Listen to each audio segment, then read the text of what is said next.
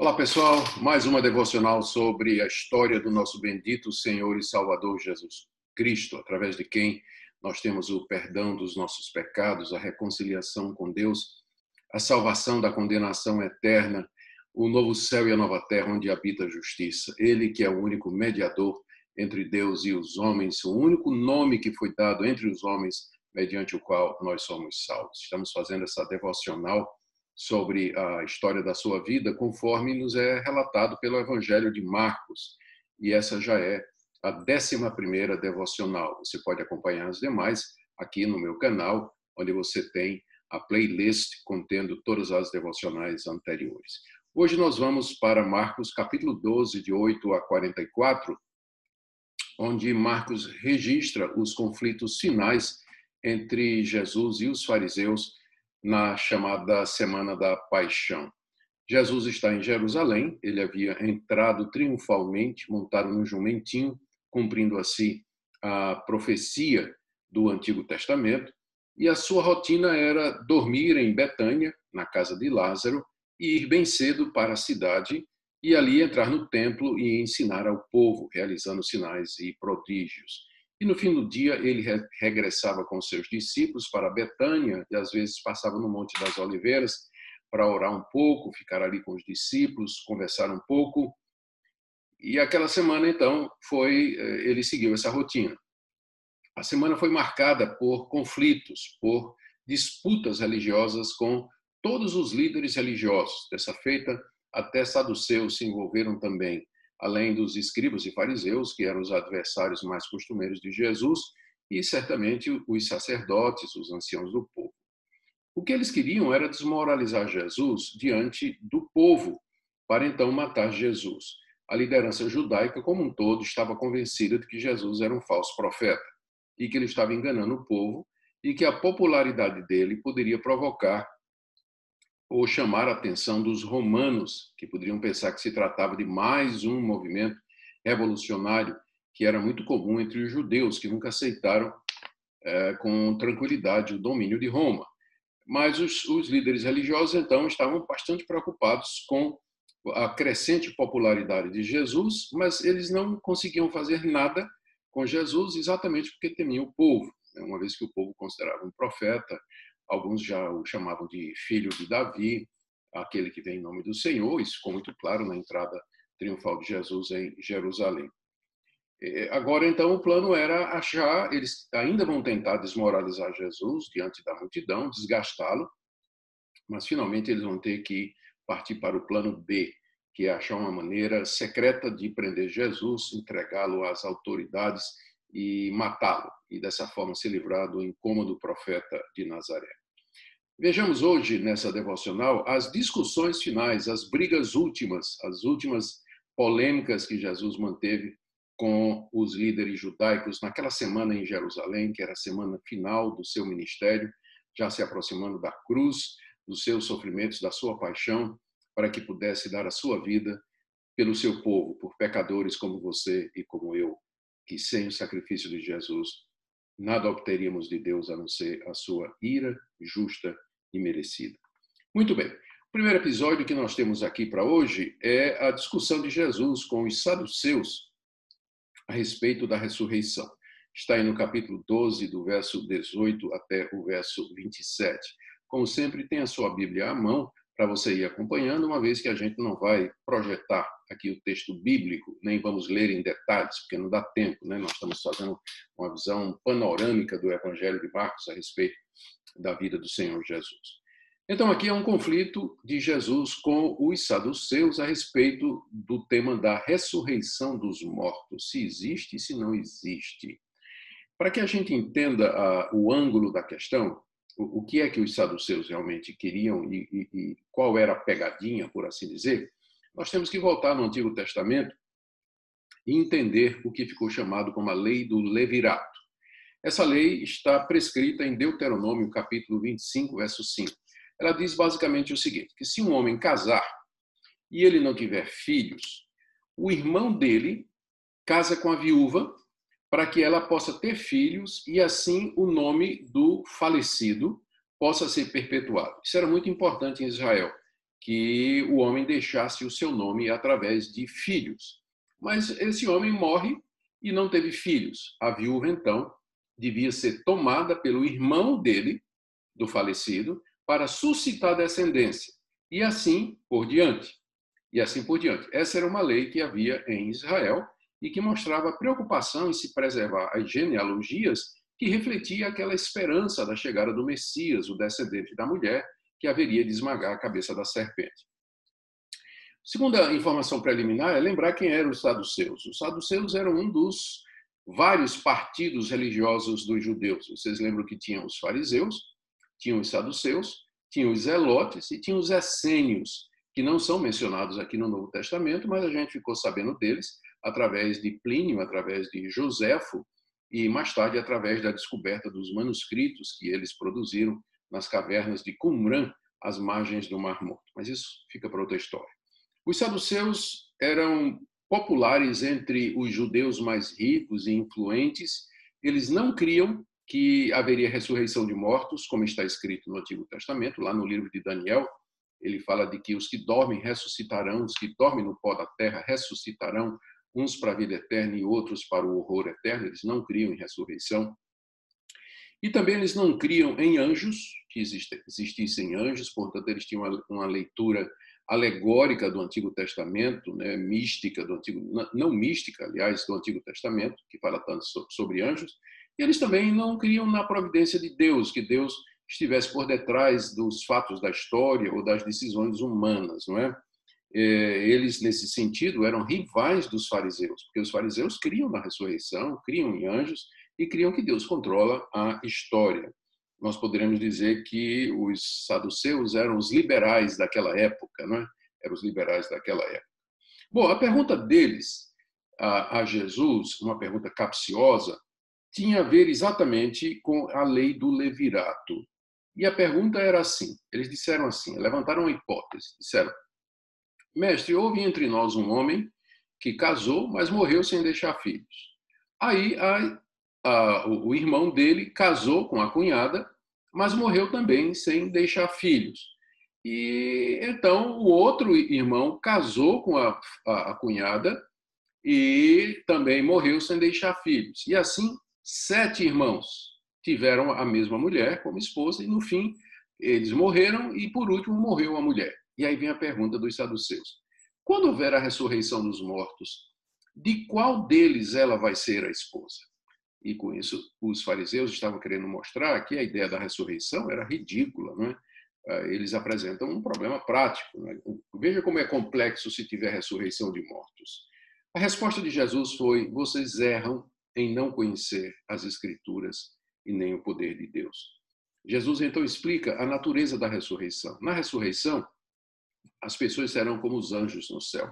Elas não casam nem se dão em casamento. O casamento é uma ordenança de Deus para esse lado de cada eternidade.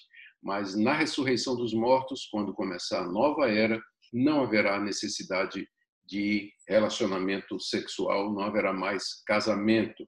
E a segunda coisa, eles não conheciam as escrituras porque muitas passagens apontavam para a ressurreição, e Jesus aqui em particular cita Êxodo capítulo 3, verso 6, aquela passagem da sarça ardente, quando Deus se manifesta a Moisés, o fenômeno do arbusto queimando, Moisés se aproxima intrigado para ver aquilo, né? o arbusto queimava, mas não se consumia, e ele ouviu então a voz de Deus dizendo: ah, Tira as sandálias dos teus pés, porque o lugar que tu estás é santo. E Moisés perguntou: Quem és? Ele diz: Eu sou o Deus de teus pais Abraão, o Deus de Isaac e o Deus de Jacó.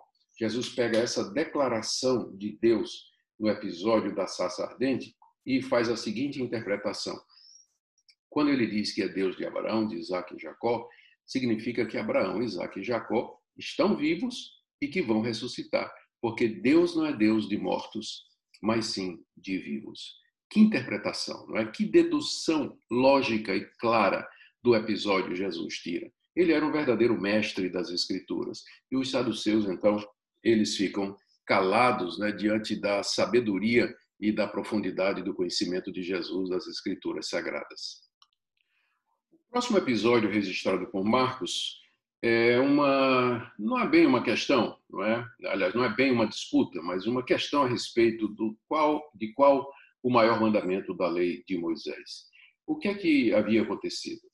Um escriba que estava ali presente na hora que Jesus deu essa resposta extraordinária aos saduceus, ele ficou tocado, ele percebeu o conhecimento profundo que Jesus tinha e a maneira correta dele interpretar as escrituras. Então, eh, ao contrário de muitos que estavam fazendo pegadinhas e querendo apanhar Jesus na armadilha, esse escriba ele faz uma pergunta sincera a Jesus. Ele queria saber qual o principal mandamento. Mestre, qual o principal mandamento? A pergunta era porque Moisés havia deixado muitos mandamentos, muitos mandamentos para os judeus, que estão nos cinco livros de Moisés, e que tinham a ver com as leis cerimoniais, culto e templo, as leis civis, que tinham a ver com Israel enquanto nação, e as leis morais, que são princípios eternos e válidos que regem o comportamento humano. Mas o homem queria saber de todos os muitos mandamentos que foram dados por Deus através de Moisés, qual era o principal. Isso ele estava dentro daquela visão é, da salvação pelas obras, né, que é a visão judaica daquele tempo. Ele queria saber qual era o principal mandamento para poder guardá-lo e assim obter a vida eterna. A resposta de Jesus é, é uma resposta diferente daquela que ele tinha dado aos seus adversários, uma vez que Jesus percebeu que o homem estava sendo sincero. É? Então Jesus responde é, tranquilamente, Jesus dá a resposta correta né, para o homem. Ele cita duas passagens do Antigo Testamento. Vejam como Jesus conhecia a palavra de Deus. Ele cita primeiro Deuteronômio 6, de 4 a 5, onde Moisés disse à nação de Israel que deveria amar o Senhor seu Deus de todo o coração, de toda a alma e com todas as forças. Essa passagem é conhecida como Shema, porque começa com a expressão hebraica Shema Israel, que significa ouve, ó Israel, o Senhor teu Deus é o único Senhor. Amarás, portanto, o Senhor teu Deus de todo o teu coração, de toda a tua alma, de toda a tua força. Então, esse, Jesus disse, é o primeiro mandamento amar a Deus com todas as forças e de todo o coração. E aí ele cita uma segunda passagem, que está lá em Levítico, capítulo 19, verso 18, onde Moisés diz que nós não devemos oprimir o nosso irmão, nós devemos amar ao próximo como a nós mesmos. E Jesus então disse que esse é o segundo mandamento e que é igual ao primeiro, né? semelhante ao primeiro. E, portanto, que toda a lei que Moisés deu se resume nesses dois mandamentos: amar a Deus sobre todas as coisas e amar ao próximo como a si mesmo. Aqui Jesus já traz uma visão, é, uma interpretação do coração da lei. O que é que Deus queria quando ele deu todas aquelas leis do Antigo Testamento? Não é que o homem fosse salvo pela observância meticulosa daquelas coisas, mas para que o homem aprendesse a amar a Deus e aprendesse a amar ao próximo. O fim da lei é o amor amor a Deus e amar ao próximo. Jesus então deu a interpretação correta de toda a legislação judaica. O escriba deve ter ficado espantado né, com a resposta, porque ele esperava talvez que Jesus dissesse que uh, os maiores mandamentos da lei eram aqueles mandamentos relacionados com a identidade de Israel, circuncisão, as leis dietárias e as leis eh, e as datas do calendário sagrado, ou mesmo as leis referentes a sacrifícios de animais, que faziam parte integral do culto a Deus. Mas aí então, já tocado pelo Espírito Santo e, e, e com os olhos sendo abertos, ele viu que a resposta de Jesus era coerente, que resumia toda a lei. Jesus capturou na, na, nessa resposta todo o espírito da lei. E ele então entendeu, sim, que amar a Deus e ao próximo é maior do que todas as leis cerimoniais, é maior do que todos os sacrifícios e ofertas. E Jesus, e foi essa resposta que ele deu a Jesus, mestre, o senhor tem razão. Amar a Deus e amar ao próximo, isso é maior do que sacrifícios e ofertas. Percebam que Deus tinha os seus eleitos, mesmo entre os escribas e fariseus. A resposta final de Jesus quando ele viu a resposta do, do escriba, né, que o escriba aceitou o que ele falou, Jesus faz essa declaração: você não está longe do reino de Deus, como os demais escribas, como seus demais colegas de profissão, demais escribas fariseus, como os saduceus, como os capitães, sacerdotes e anciãos, da, de Israel, você não está longe do reino de Deus. Os outros estão. Mas você está próximo porque você já entendeu o espírito da lei, você já entendeu porque Deus deu a, a, a legislação. Só faltava uma coisa: é que aquele escriba cresce que Jesus era o Messias, que Jesus era o Filho de Deus, o Salvador do mundo. Era só isso que faltava. Esse escriba sincero que fez essa pergunta, ele é o protótipo, o exemplo, ou uma demonstração de que muitos escribas, fariseus e sacerdotes haveriam se converter a Jesus Cristo através da pregação dos apóstolos. E é isso mesmo que a gente encontra no livro de Atos. Quando o Espírito Santo veio e os apóstolos começaram a pregar o evangelho, eles, é, muitos escribas e fariseus ouviram e está chegando meu cafezinho aqui. Muito obrigado, viu? Valeu. Eu vou deixar para tomar daqui a um pouquinho, né? Que eu estou empenhado aqui. Mas quando chegou o, o, o, Pentecostes e os apóstolos chegaram, começaram a pregar a palavra de Deus, o texto lá nos diz que muitos escribas e fariseus e sacerdotes se converteram à fé cristã. E esse escriba sincero aqui mostra que entre os fariseus, escribas, aqueles líderes religiosos, havia alguns que né, com a pulga atrás da orelha. Será que Jesus realmente é o que é? Lembra, por exemplo, que José de Arimateia, o próprio Nicodemos, eram pessoas que esperavam o reino de Deus e que estavam com o coração inclinado a crer que Jesus de fato era o Messias. A gente não sabe se esse escriba honesto aqui, sincero, ele veio a crer que Jesus era o Filho de Deus, mas com certeza a palavra de Jesus já indica alguma coisa, a obra de Deus no coração dele. Você não está longe do reino de Deus. E Marcos nos diz que a partir daqui terminaram as tentativas dos líderes religiosos de apanhar Jesus em alguma palavra diante do povo. Eles viram que não adiantava, que quanto mais eles pressionavam Jesus, mais Jesus se superava, surpreendia, interpretando as escrituras e desmoralizando. Eles é que estavam sendo desmoralizados perante Jesus, diante da multidão. Então, eles desistem dessa estratégia. Mas agora é a vez de Jesus, né? Jesus também, no certo sentido, não vai deixar barato, né?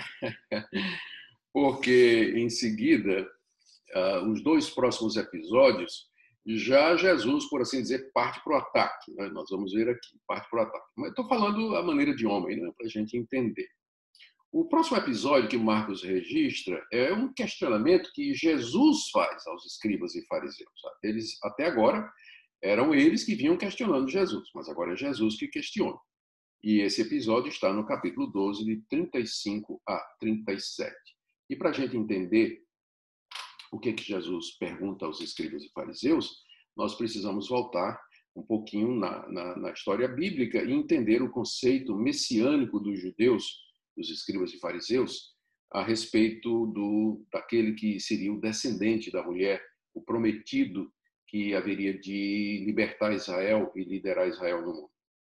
Ah, para eles, e corretamente, o Messias seria alguém da descendência de Davi.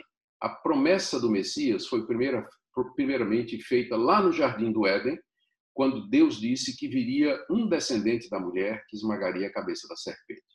Depois ele chama Abraão, Isaac e Jacó e, e diz que através da linhagem deles, essa promessa haveria de se cumprir. O Messias seria filho de Abraão, filho de Isaac, filho de Jacó e de toda a sua descendência.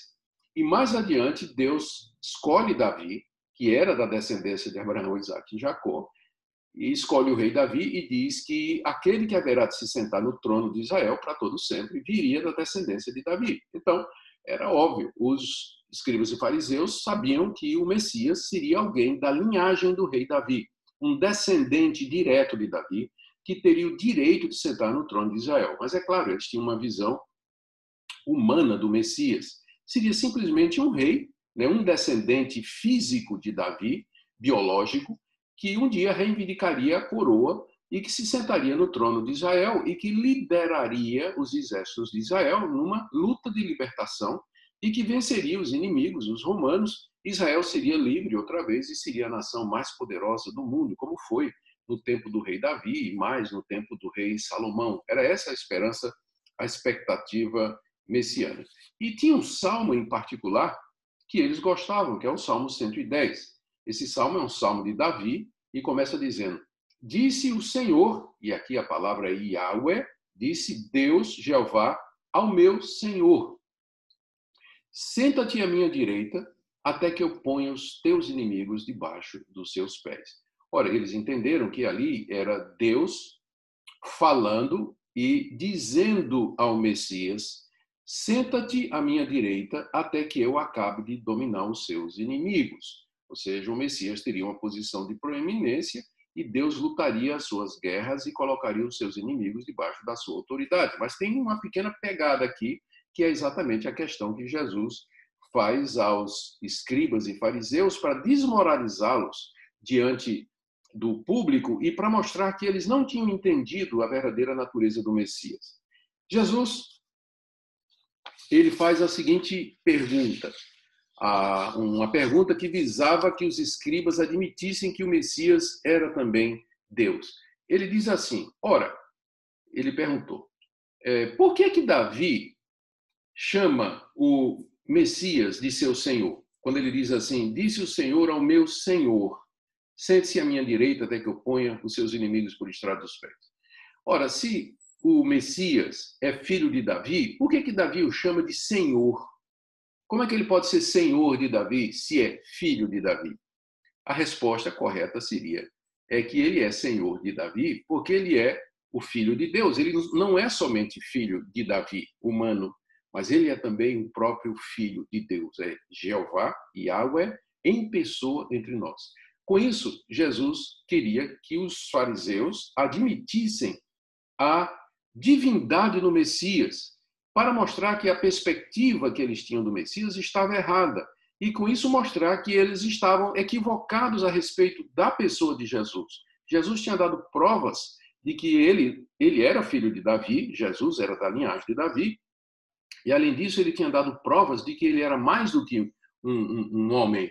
Ele tinha feito sinais extraordinários, ressuscitado mortos, transformado água em vinho, andado sobre as águas, multiplicado pães, aberto os olhos de cegos, levantado aleijados, feito os moucos ouvir, expelido demônios, provas e provas, evidências muito claras de que Jesus era Deus, que ele tinha o poder de Deus com ele, cheio do Espírito Santo. Mas isso os escribas e fariseus não, não queriam admitir, porque para eles o Messias era uma figura meramente humana.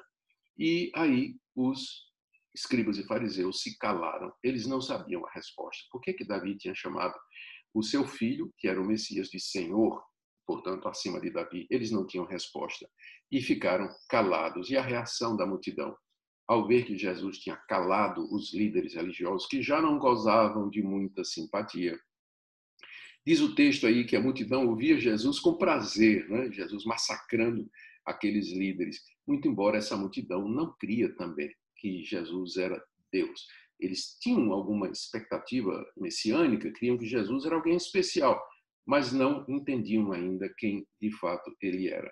E vai ficando cada vez mais claro né, que a liderança religiosa de Israel não estava pronta para reconhecer o Messias e por isso eles estavam rejeitando eh, o Senhor Jesus Cristo, o próprio Messias ali diante deles e agora vamos para o último episódio narrado aqui por Marcos, e com ele se encerra ah, o período de discussões públicas de Jesus lá no templo, com escribas fariseus, saduceus, anciãos, sacerdotes e chefes do povo. E é um episódio bastante conhecido pelo nome de A Oferta da Viúva Pobre. Está aí no capítulo 12, de 41 a 44. Você já pode checar aí na sua Bíblia. Para entender o que se segue, nós vamos relembrar como era o sistema de contribuição no templo.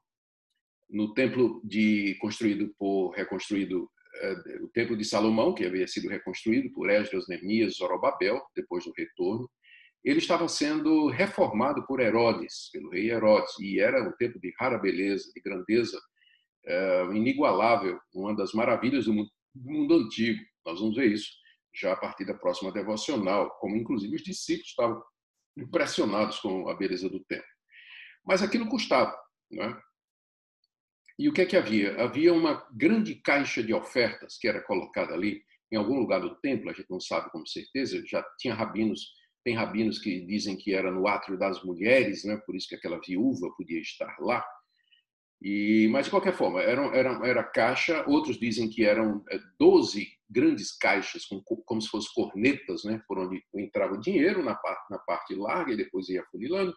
Enfim, há muitas traduções divergentes, a gente não tem certeza. O fato é que tinha uma caixa de oferta muito grande, que era onde as pessoas, os judeus, deveriam depositar não somente os dízimos em dinheiro, lembre que muito dízimo ainda era dado em espécie, né, no sentido de em animais, cereais, farinha, enfim, havia tanta coisa. Mas era dado também em espécie, em dinheiro. Né? E havia lá essa grande caixa, e o, o nome gasofilácio vem do grego, que, que a Septuaginta, quando traduziu, a tradução dos 70, quando traduziu a Bíblia do hebraico para o, o, o grego, chamou essas caixas de oferta de gasofilácio. E é por esse nome que Flávio Josefo se refere a elas também, não é? é e aí daí do, o nome passou para português, a gente chama de gasofilácio, embora muita gente não tenha a menor ideia. Né? Os visitantes chegam na nossa igreja e dizem, olha, a oferta vai para o gasofilácio, os caras nunca ouviram falar disso. Então, mas a tradução é caixa de oferta, é onde se, coloca, se colocava a oferta. Bom, e é, Jesus, Marcos nos diz aqui, num desses dias que ele foi no templo, provavelmente já no final da semana, ele é, vai lá para o átrio das mulheres, era lá que estava essa, essa caixa, e ele se senta bem em frente da caixa das ofertas, do gasofilácio. Ele fica observando. E ele vê ricos depositando grandes somas de dinheiro. Os judeus davam ofertas porque elas faziam parte da piedade judaica essas ofertas elas iam não somente para reformar o templo, e o judeu tinha muito interesse nisso, o templo era o símbolo da sua religião, e todos queriam contribuir para isso, mas também servia para o sustento dos sacerdotes e para a ajuda dos pobres. Então, dar esmolas, dar ofertas, fazia parte da generosidade judaica, da piedade judaica. Os ricos vinham e depositavam grandes quantidades de dinheiro, moedas de ouro, de prata, que eram, eram derramadas ali. E Jesus observou uma pequena, uma viúva eh, pobre, uma mulher pobre, e que se aproximou e jogou na caixa ah, duas moedas pequenas, provavelmente moedas de cobre, e que tinham o valor de um quadrante, que a gente não tem ideia do que era, mas era alguma coisa muito pequena, talvez assim, eh, duas moedas de 25 centavos, né? duas moedas de 25 centavos fazendo 50 centavos em comparação com notas de 100 que eram colocadas ali dentro do gasofilácio. Jesus viu aquilo ali, chamou os discípulos e disse que, olha, vocês estão vendo aqui essa, essas ofertas que foram dadas pelos, pelos ricos? Essa viúva, ela, apesar dela ter dado tão pouco, ela deu muito mais do que eles, porque os ricos deram o que sobraram, enquanto que essa mulher tirou essas moedinhas do seu sustento tirou essa moedinha do seu sustento. O ensino de Jesus aqui é impressionante. Ele está fazendo aqui uma crítica aos escribas e fariseus, aos sacerdotes que valorizavam os ricos. Já vimos que os saduceus eram muito populares entre a elite, bajulavam os ricos, exatamente porque quanto mais bajulavam, mais dinheiro entrava na caixa e mais dinheiro eles tinham para se sustentar. A crítica de Jesus é que Deus não está olhando a quantidade do que é ofertado, mas a motivação, a atitude do coração. E aqui Jesus, mais uma vez, faz uma crítica à avareza, ao apego ao dinheiro dos escribas e fariseus. Mateus vai nos dizer, nos, no capítulo 24 e 25, naquele famoso sermão dele, é, muito mais, o, o, perdão, é o capítulo 23, quando Jesus, de fato, é, impropera os escribas e fariseus, ele vai dizer que os escribas e fariseus eram hipócritas porque eles extorquiam o dinheiro das viúvas a pretexto de longas orações. É? Cada oração custava alguma coisa. Então, quanto mais longa a oração, maior deveria ser a oferta. Então, eram homens gananciosos, eram pessoas que faziam da religião fonte de lucro e fonte de vida. A crítica de Jesus aqui partindo da oferta simples da viúva pobre, é exatamente aos que tornam a lei de Deus, a religião verdadeira, o amor a Deus, o caminho para Deus em fonte de renda. São mercenários, era isso que esse pessoal era. E era disso que eles tinham medo. A popularidade de Jesus atrairia seguidores que deixariam de servi-los com seus bens, com suas ofertas. No fundo, eles tinham medo, era disso aí. Era disso aí que eles tinham medo. E aqui é o ensino de Jesus, não é? Que nós devemos guardar no coração. Bem, gente, deixe-me tentar resumir aqui o que nós podemos aprender é, dessa, desses episódios eh, extraordinários né, que marcam a última semana de Jesus em Jerusalém e o fim das, das disputas públicas entre ele e os líderes religiosos. Primeiro, primeira lição: não basta conhecer a Bíblia, nós precisamos entender a sua mensagem e crer nela. Os saduceus conheciam muito bem a sua Bíblia. Muitos deles eram mestres escribas na, na lei de Deus, eram consultados pelo povo a respeito de questões da lei. Mas uh, eles não criam no que estava escrito, eles não entendiam, eles não tinham fé para ver o verdadeiro significado, como, por exemplo, a implicação do episódio da saça ardente, que era óbvio. Jesus mostra isso com muita clareza. Deus não é Deus de mortos, mas de vivos. E então essa é a lição. Embora aquele povo se orgulhasse de conhecer a lei, eles não interpretavam a lei da forma correta, que era espiritual, a partir do ponto de vista do amor a Deus e do amor ao próximo, a partir do fato de que Deus é Deus de vivos e não de mortos. A segunda lição que eu queria tirar para nós é que sempre houve, sempre houve pessoas dentro do povo de Deus que realmente não acreditam em ressurreição, em anjos, nos, enfim, no mundo transcendente. Através da história da igreja, e você vê que isso é tão antigo quanto os saduceus, sempre houve gente dentro da suposta família de Deus que não crê na transcendência de Deus, no sobrenatural, na providência, na ressurreição dos anjos e nos milagres. Com certeza, os saduceus eram cessacionistas da pior espécie. Eu estou usando cessacionista aqui no sentido pessoas que não acreditam em milagres, que não acreditam na ação poderosa de Deus. Eu certamente não não sou um cessacionista porque creio que Deus faz milagres hoje. Eu creio na ressurreição dos mortos, eu creio em anjos, mas há pessoas no meio das igrejas evangélicas que acham que o relato da ressurreição é mito, que anjos são projeções da nossa mente, que Satanás é uma personificação do mal, que o relato de Gênesis da criação do mundo e do homem são mitos e lendas. Então, e essas pessoas estão dentro das igrejas. A gente chama, chama esse pessoal de liberais teológico, teológicos, eles ensinam nos seminários, eles é, mudam a cabeça dos jovens pastores incautos e dali aquilo vaza, desce, filtra para os púlpitos, gerando uma, uma onda de crentes incertos e inseguros a respeito da palavra de Deus. Isso é tão antigo quanto os saduceus. Portanto, estejamos alertas. A terceira lição que eu queria tirar é que as leis que Deus passou no Antigo Testamento tinham como objetivo despertar e conquistar o nosso amor e a nossa devoção. Amar a Deus e ao próximo vale mais do que os sacrifícios de animais. Deus requer que nós o adoremos da forma como ele determinou, mas sem amor a Deus e sem amor ao próximo, o culto, mesmo ortodoxo, ele não tem sentido. Ele não faz sentido. Então, é isso. É, as pessoas perguntam por que Deus deu toda aquela lei? Exatamente para que nós aprendêssemos a amá-lo e amar ao próximo como a nós mesmos. Isso continua sendo o centro da verdadeira religião. Se você ama a Deus de todo o seu coração, você sabe que Ele é santo, que Ele é justo, que Ele é bom, que você é um pecador você reconhece que Deus mandou Jesus Cristo, seu Filho, para morrer pelos seus pecados. Você ama o Senhor Jesus de todo o seu coração, porque ele morreu por você. Ama o Espírito Santo que habita em você para ser seu santificador. E como resultado, você vai amar o próximo, vai procurar o bem do próximo. Também nós queremos aprender aqui, tirar como lição, quarto lugar, que Deus valoriza muito mais a nossa atitude do que a quantidade de dinheiro que a gente dá. Embora nós devamos sim dar dízimos e ofertas para o sustento da obra de Deus, para a caridade, para a ajuda do pobre, para o sustento dos missionários, para o financiamento da plantação de igrejas.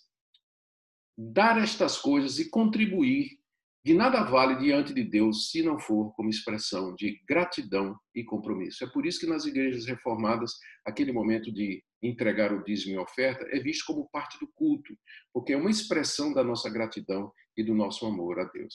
E é claro, a última lição, que vai ficando cada vez mais clara à medida que o Evangelho de Marcos se encaminha para o final, é que Jesus Cristo é o Filho de Deus.